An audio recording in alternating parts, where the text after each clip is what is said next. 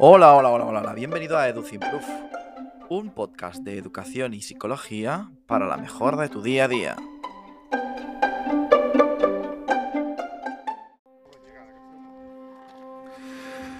Si no te sale ardiendo de lo más profundo de ti, a pesar de todo, no lo hagas. A no ser que salga espontáneamente de tu corazón, de tu mente, de tu boca, de tus entrañas, no lo hagas. Si lo haces por dinero o por fama, no lo hagas. Si lo haces para llevarte mujeres a la cama, no lo hagas. Si te cansa solo pensar en hacerlo, no lo hagas. Si estás intentando escribir como cualquier otro, olvídalo. Si tienes que esperar a que salga rugiendo de ti, espera pacientemente. Pero si nunca llega a rugir, haz otra cosa. Si primero tienes que leerlo a tu esposa o a tu novia o a tu novio o a tus padres o a cualquiera, no estás preparado. No seas pesado y aburrido y pretencioso, no te consumas en el amor propio. No lo hagas. A no ser que salga de tu alma como un cohete, no lo hagas. A no ser que el sol que hay dentro de ti esté quemando tus tripas, no lo hagas.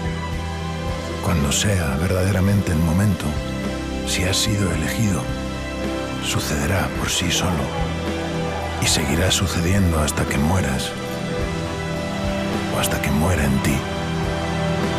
No hay otro camino y nunca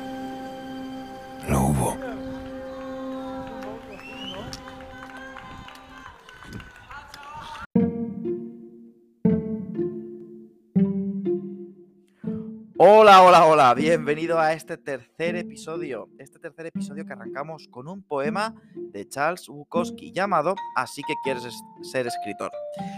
Con este poema nos enfrentamos al tema de hoy, que con un poquito de intuición y si has leído el título del podcast, ya sabes que vamos a hablar sobre la motivación. Si la inteligencia emocional fuera una pizza, la motivación sería la masa, aquello que lo sustenta, aquello que le da forma. Ya, si os acordáis, en el primer episodio hablamos de esta en forma de pilar, un pilar que se llamaba el propósito, que nos exponía la autora del libro El sentido de la vida, eh, Emily Sfahani. Y en el día de hoy la vamos a destripar. Vamos a ver cómo esta afecta a nuestros, chicas, a nuestros chicos y nuestras chicas en nuestro día a día. ¿En qué afecta? Muchas veces ellos nos dicen, es que no tengo ganas, es que estoy desmotivado, es que esto no me, no me gusta. Incluso si vemos nuestro sistema educativo, pues de base la motivación, especialmente la de logro, es la que se presupone, es la que está en todo. Porque pensamos una estructura lineal, una estructura lineal en la que los alumnos tienen que ir consiguiendo los logros poco a poco. Pero bueno, si nos centramos solamente en esto, pues veremos que es una pequeña parte, es una pequeña o una minúscula parte de este mundo de la motivación. Así que con todo esto que te acabo de decir y con, y con muchas más ideas, pues arrancamos.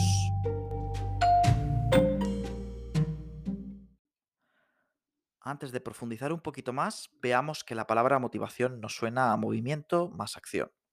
Es decir, algo que nos encamina a algo. Algo que hace que nos movamos hacia algo. Aquellos que sepáis un poquito o que hayáis, trabajado un poquito en psicología de educación, eh, principalmente nos han mostrado siempre dos, motivación extrínseca y motivación intrínseca. La motivación extrínseca es aquella en la que un elemento externo hace que se produzca la acción. Por ejemplo, si habláramos de dinero, el dinero un elemento externo. Yo hago esto porque consigo dinero. La motivación intrínseca, por otro lado, es aquella en la que son elementos internos los que hacen que se produzca el movimiento o la actitud hacia alguna cosa. Pues por ejemplo, eh, escucho un podcast porque quiero aprender alguna cosa nueva, porque quiero mejorar. Es decir, hay algo interno que me lleva al movimiento o a la actitud. Pues por ejemplo, como tú ahora mismo, si estás escuchando este podcast, podrías ser eh, motivado de forma intrínseca porque quieres mejorar o quieres aprender algo. Muchos de mis profes en las carreras de relacionadas con, con educación o ahora en psicología eh, me han hecho ver que la motivación intrínseca es la que debería orientar un poquito mi actividad pedagógica. E intentar evitar pues todo aquello que tenga o intentar no abusar, mejor dicho, de aquello que tenga que ver con, con motivación extrínseca. Pero bueno, yo a lo largo de todo este tiempo he pensado que eliminar cualquier tipo de motivación de la dieta de la motivación, pues puede ser un poquito peligroso, ¿no? Eh, toda, todo aprendizaje se enriquece de ambas y lo veremos un poquito más adelante. Muchas veces, para mí, eh, estos dos tipos de motivación, más que ser, son formas de leer cualquier tipo de acción. Estos profesores que te comentaba anteriormente incluso me han hecho ver que estos dos tipos de motivación están enfrentadas. Y debemos saber leer que todo bajo el paraguas de intrínseco o extrínseco nos hace perder de vista otros tipos de motivación que ahora te voy a, a presentar. La motivación del logro es un ejemplo de ello. Es por excelencia la que mayor refleja el sistema educativo. Voy consiguiendo superar diferentes metas, cursos, evaluaciones, etapas. Veamos, si hacemos una lectura intrínseca de este tipo de motivación, podríamos ver que aquellos que están orientados al logro tratan de conseguir esas metas por superación personal, por esfuerzo. Estas metas suelen salir de la zona de confort de cada uno, pero debemos ser conscientes que alejarlas del realismo podría ser objeto de frustración. Si hacemos una lectura desde un punto de vista extrínseco, el logro, la meta, es un elemento muy importante de aprendizaje. Cada vez que se consigue una meta, nuestros hijos o nuestros alumnos pueden recibir algo que les motive. La orientación al logro desde un punto de vista extrínseco puede dar valor al esfuerzo, puede hacer que uno gane en seguridad cuando uno no se atreve a hacer una acción por sí solo, es decir, si no hay un incentivo. El incentivo juega un papel crucial, porque si la recompensa no es suficientemente atrayente, de poco puede servir. Déjame que te ponga un ejemplo. Te motivo a estudiar inglés porque es posible que consigas una beca que te permita un pa- a ir a un país anglófono, a conocer más mundo, abrirte más y aprender otras realidades culturales. Veamos que tenemos un ejemplo claro de una mezcla tanto de motivación intrínseca como motivación extrínseca. Es decir, elemento externo, mm, te dejaré o irás o accederás la beca que te permitirá ir a un país anglófono. Eso puede ser un elemento, eh, un incentivo muy bueno. Motivación intrínseca. Sé que si voy a ese país anglófono, eh, podré aprender más, podré abrir mis, eh, mis- mi visión cultural, podré conocer más gente. Tenemos una mezcla aquí este- de estos, de estos dos tipos de lectura. En un estudio que elaboré para mi doctorado sobre rendimiento académico mayor o menor de lo esperado, pude corroborar que aquellos alumnos con orientación al logro, especialmente en la vertiente intrínseca, obtendrían mejores resultados de lo que se podía esperar en función de otros factores estudiados. Es decir, obtenían mejores resultados académicos de lo que el resto de factores me indicaban que podían o que iba a sacar.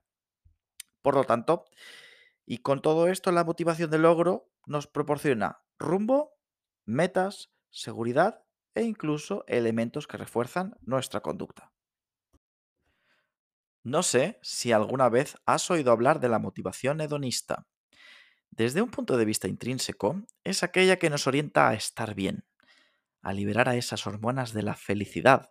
Por ejemplo, bailar o deporte o la meditación incluso. Es decir, aquello que nos hace estar bien cuando hacemos algo de forma interior. Si hablamos desde un punto de vista extrínseco, hablamos de aquello externo que nos da placer. En este caso, pongo el ejemplo del chocolate o de los dulces en la dieta de nuestros chicos. Cuidado porque esta motivación tiene una variante un tanto peligrosa.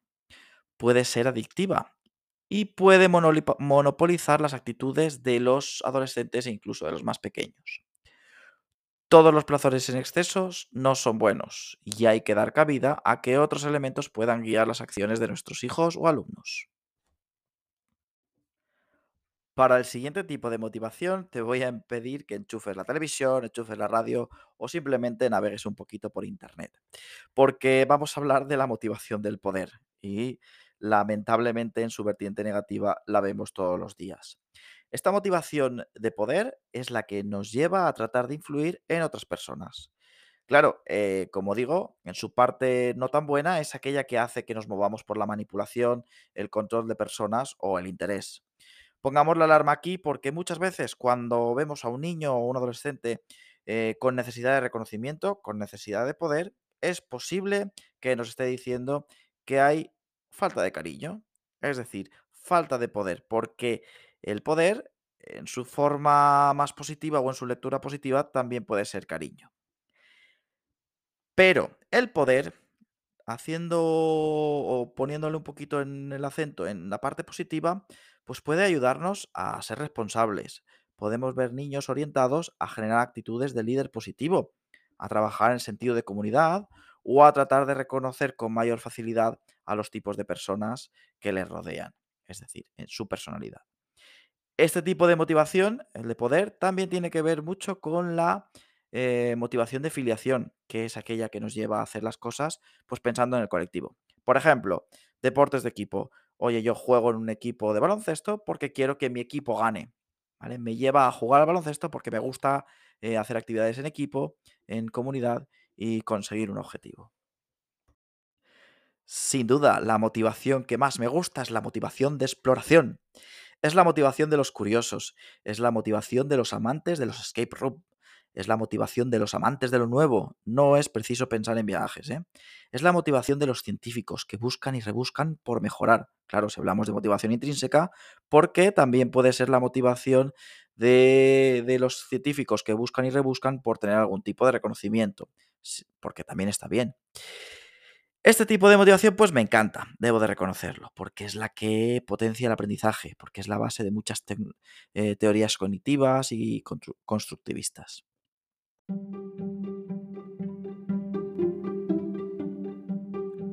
Oye, te propongo un reto.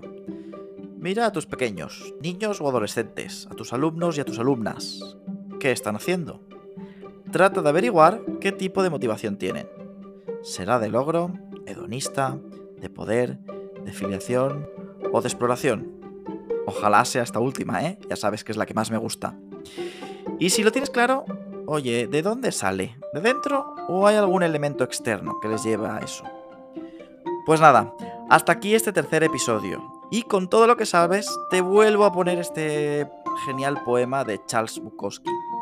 Te espero en el próximo episodio y ya sabes, si te ha gustado, compártelo con quien quieras y con quien creas.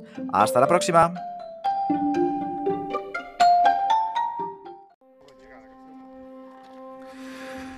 Si no te sale ardiendo de lo más profundo de ti, a pesar de todo, no lo hagas. A no ser que salga espontáneamente de tu corazón, de tu mente, de tu boca, de tus entrañas, no lo hagas. Si lo haces por dinero o por fama, no lo hagas. Si lo haces para llevarte mujeres a la cama, no lo hagas. Si te cansa solo pensar en hacerlo, no lo hagas. Si estás intentando escribir como cualquier otro, olvídalo. Si tienes que esperar a que salga rugiendo de ti, espera pacientemente. Pero si nunca llega a rugir, haz otra cosa.